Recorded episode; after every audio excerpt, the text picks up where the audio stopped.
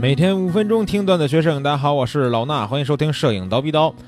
今天咱们还是入坑血泪史啊？为什么要聊这个话题啊？就是因为有同学呀听到了前面的入坑血泪史啊，早期的那个节目里边，我不是说过，当时拍了很多那种车展嘛，对吧？车展上面就拍车模，然后呢，就有个同学跟我说说，哎，老师，你说这车模哈，是不是每天看着光鲜亮丽，而且赚钱贼多，对吧？然后呢，你了不了解他们这个幕后的生活啊？我就想，哎，正好说到这儿，对吧？我还真了解过一回，是什么呢？就是专门。跟拍过一次韩国的一个车模，他的一整天的一个状况啊，不光是说在舞台上面啊，是各个地方的全方位去跟拍。那这次拍摄是怎么回事呢？就是当年在这个广州车展开始之前啊。呃，有一个就是这个车的品牌叫北京现代，大家都知道对吧？这个北京现代的车展啊，如果你看过他们车展，看过他们这个模特的话，一般都会发现他们这个虽然是叫北京现代，其实现在是韩国企业对吧？所以他们呢有很多的这个模特都是韩国模特啊，所以很多人如果是想拍韩国模特，都愿意去车展上拍现代这个展台啊。然后呢，当时其实北京现代这个呃，在广州车展上呢，也是请了一些韩国的模特。然后呢，这个韩国模特他们当时就想做一次这个比较有话题性的这么一个呃，也不是算是炒作吧，对吧？有话题性的这么一次宣传。然后呢，想拍什么呢？就是找摄影师。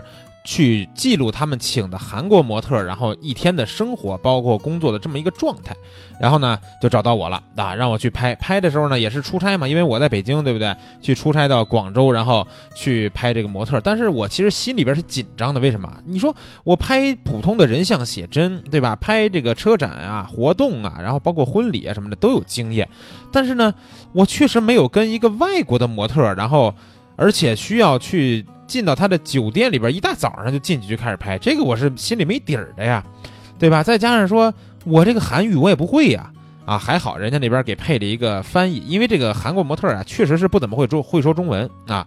然后呢，我就去拍摄，出差到那个地方以后啊，先是早上呢，就是我肯定提前到了，然后第二天早上呢，到了这个呃模特住的酒店，然后呢敲门。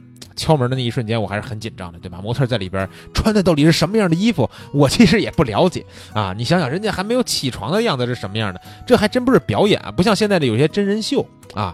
你看这真人秀，其实你发现啊，这这个镜头在敲门的时候，对吧？里边这个演员然后突然开门怎么着？那些其实都是已经准备好的了啊。那我们这次真的是去了以后，其实他还真的没有起床呢，你知道吗？赶着他在起床之前把他给叫醒了，然后呢，叫醒以后呢，他就先他先没开门，当然是先说先穿一点那个简单的衣服，对吧？然后呢，开门，开门以后我看穿的是什么？穿的是一个就是普通那种大 T 恤啊，就是。跟那个穿的像男朋友似的那种宽松的那种大 T 恤，然后在屋里边说让我们可以随便坐。你说我们有什么可做的呀，对吧？我们也不是做什么，然后让翻译跟他简单沟通了一下，好像之前也没有跟他说过太多。然后呢，就是说要今天给他拍一些照片，然后我就进去开始 看一看他们那个酒酒店宾馆里边的一个样子啊。那个宾馆住的不是说多豪华的宾馆，只是说普通的那种，就是咱们出差住的那种。跟快捷酒店差不多的那种宾馆，啊，酒店。然后呢，呃，但是很有意思的是，他们在桌上面放了非常非常多他们韩国的那个方便面啊，就是盒那个盒的那种碗的碗的泡面，都是韩国的。然后是不同口味、不同品牌，我看是不同颜色的那个泡面都在桌上放着。然后还有很多韩国的小零食啊什么的都在桌上放着。他们还是愿意从在那个国内带一些这种东西。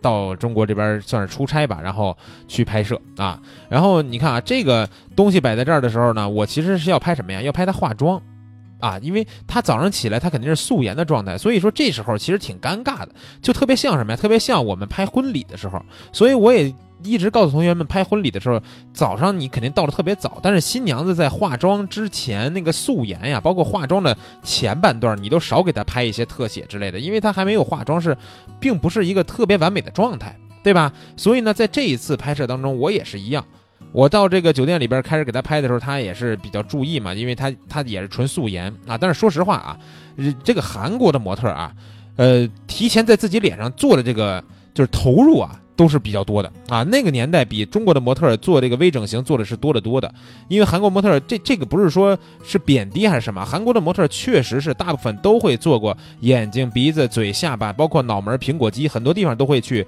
动一些这个。刀子呀，或者是打点东西，对吧？所以说他就算没化妆，其实我看到他那个状态也还是非常不错的啊，眼睛特别的大，对吧？然后下巴看着还挺尖的，皮肤也还挺好。但是呢，就是没化妆，显得就是一个素颜嘛。她看上去真的不像模特啊，就像是普通你在大街上看见的一个姑娘那样。然后我给她拍怎么拍呢？我还得拍她化妆的样子，所以我就借助一些前景的镜头，还有她的小镜子之类的，拍那么一半的脸呀，然后拍一拍她背影，去吹头发，洗完头发吹头发等等的这些状态。哎，去拍他这个早上的这个状态，然后拍完以后呢，我就要跟着他去展馆现场了啊！去展馆现场的路上，对吧？在车里边也拍一拍，然后到了展馆现场，我们到的特别早，其实属于是工作人员的那个进场的时间，然后还得排队，一个一个进场。进场以后啊，到了他们的后台的休息室。说实话，这是我第一次进到车展的展台的后台模特休息室里边啊！你想想啊，里边坐满了。没有中国模特啊，坐满了韩国模特，这是韩国模特专属休息室，然后中国模特跟他们是分开的啊。虽然咱不知道人家为什么这么安排，咱也不敢问，对吧？但是呢，确实是里边都是韩国妹子。然后都在那儿啊搔首弄姿，也不是搔搔首弄姿吧，就是化妆啊，个个在那儿化妆，然后有时候在那儿穿穿这个袜子呀，然后之后弄衣服什么的，但是不在里边换衣服啊，因为等我出去才能换衣服呢。我就先拍了一些他们在那儿继续补妆的一个画面，然后呃就把我清出来了，对吧？人家换衣服我总不能拍吧？确实不能拍啊。然后换衣服我就出来以后呢，他们换完衣服直接就出来了，还没有开始表演呢。啊，就是观众还没有进来的这个时间段，他们在干嘛呢？他们要排练啊，他们排练这个舞蹈，因为韩国模特他们可能也多少都得会一点舞蹈吧，去在现场这些模特还得。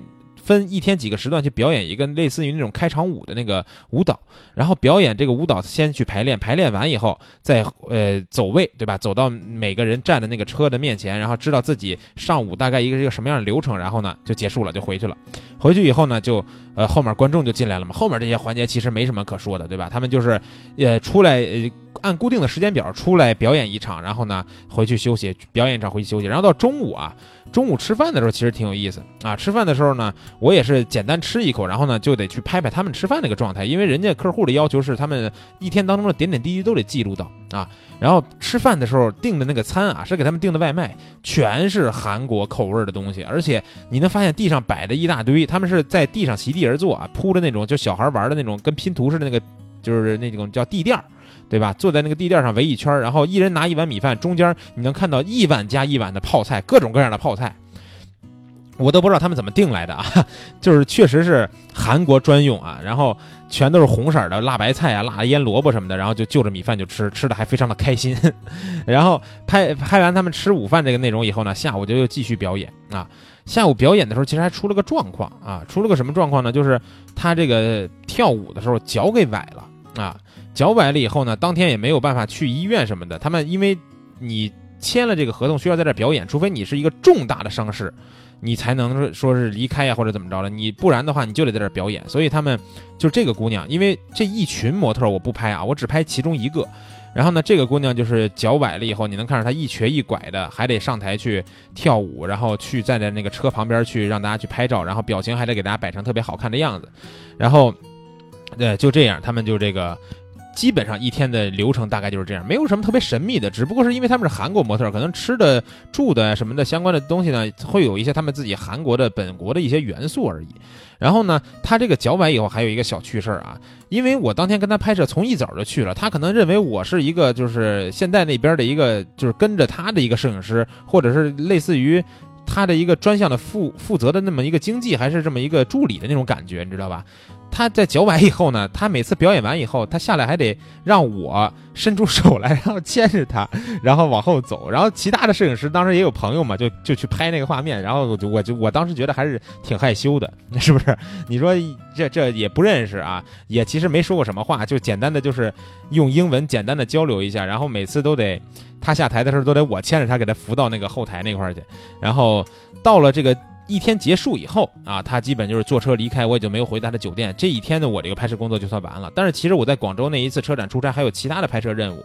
然后当我第二天去的时候啊，发现他那个呃，虽然说我没有拍他的这个任务了，但是我还是去了一下，看了一下他那个情况怎么样，因为他不是脚崴了嘛，看到他脚上打了一个那种绷带，然后打完绷带以后还是在那块站着去拍摄啊，也是比较辛苦。然后他还是。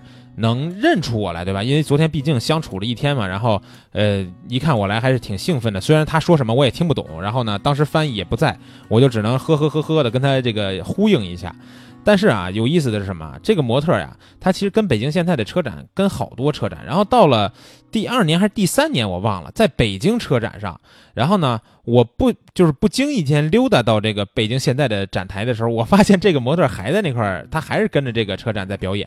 然后呢，那时到了那时候，他这个发型什么的已经完全变了一个样了啊。当然了，我也隐隐的发现他的脸上也是稍微的变了点样，但是呢。遗憾的是，到这个时候他其实已经认不出我来了啊，也可能是我是胖了，是瘦了，头发变了，我也不知道。然后呢，我过去以后给他拍了几张照片啊。本来是觉得说他要能认出我来是吧，还能打个招呼，再呼噜哗啦的谁也听不懂的再聊几句，结果发现啊，人家没认出我来，那算了，对吧？拍两张照片就撤了。后来呢，应该是也就岁数大了，然后我也不怎么去车展了，后来也就没有再见过这个模特了。所以这次拍摄呢，我就是跟着这个韩国的模特了解了一下他们一天的生活。你说，呃，这个模特真的是一个光鲜亮丽的职业吗？确实还是，对吧？因为你看。都特别有气质的样子，穿着高跟鞋，对吧？穿着小短裙，在车前面一站啊，万人的镜头都对准他们，开始咔咔咔咔就在那拍。然后呢，休息的时间呢，其实也不算特，我觉得其实也不是特别辛苦，对吧？就是在屋里边去坐着玩会儿游戏啊，看会儿手机啊，什么看会儿电视剧之类的。但是你说这个这个脚崴了以后还得这么坚持着做呀，确实是有点儿。有点这个辛苦，对吧？因为你看，一般的，你像摄影师说脚崴了，我们可能找个人替我们去干就行了。他们这模特没法这么弄啊。但是呢，又说回来，人家还赚钱呢，对不对？那模特的薪资大概什么样呢？据我了解啊，现在。这个年头我已经不了解了，我了解模特薪资的大概也就是五年前到八年前左右啊。那个你那个时段我还去负责过一些 就是简单的模特经纪的工作，去帮一些地方找模特。然后当时啊，很多模特都愿意接车展，为什么？因为车展呢，它是一个连贯性的工作，就跟摄影师一样。你说，比如一个摄影师说我出去拍一组照片，我拍一天能赚两千块钱，对吧？但是你一个月能拍几次，这是另说的。你一个月就拍三次，你一个月就赚六千，对吧？你如果连着十天。每天都去拍，每天都有两千块钱，这是多少钱？两万，对不对？所以人都愿意接连贯的活儿，尤其是这种自由职业者。那模特如果是接这种连贯的十天左右的这个展览的话，他们也会非常高兴，因为钱是连着来的，对不对？那他的薪资水平啊，大概因为车展上面啊，其实有时候有些这个咱们的同学或者摄影爱好者他分不清，有些属于是模特，有些属于是销售，有些属于是礼仪。明白吧？礼仪大概在什么位置呢？就是在前台那块给你发一些这个传单什么的。销售呢，你很有可能跟模特去混，因为销售他也会穿一身比较正的正装啊，不一定是表演的那种连衣裙什么的，但是他穿比较漂亮的正装，也是小裙子。然后呢，他们也会找相关的。就是颜值比较高的这种模特啊，有资历的一些模特，然后去培训他们一些销售的技能，然后再给他们去当一个销售。不是说让我自己本身公司的销售去，他肯定没有这种长得漂亮的小姐姐跟你聊天，你愿意聊，对不对？所以也有一些销售是那样的。还有一种呢，就是纯纯职业的车模了。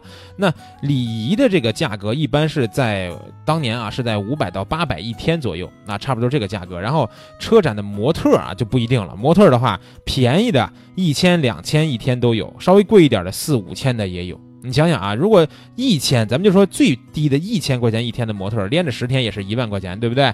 如果是四五千的话呢，那连一块就是四五万块钱了。所以说干一个车展还是比较能赚的，对吧？为了赚这点钱，哎，脚崴了再辛苦站一站也是没什么的了。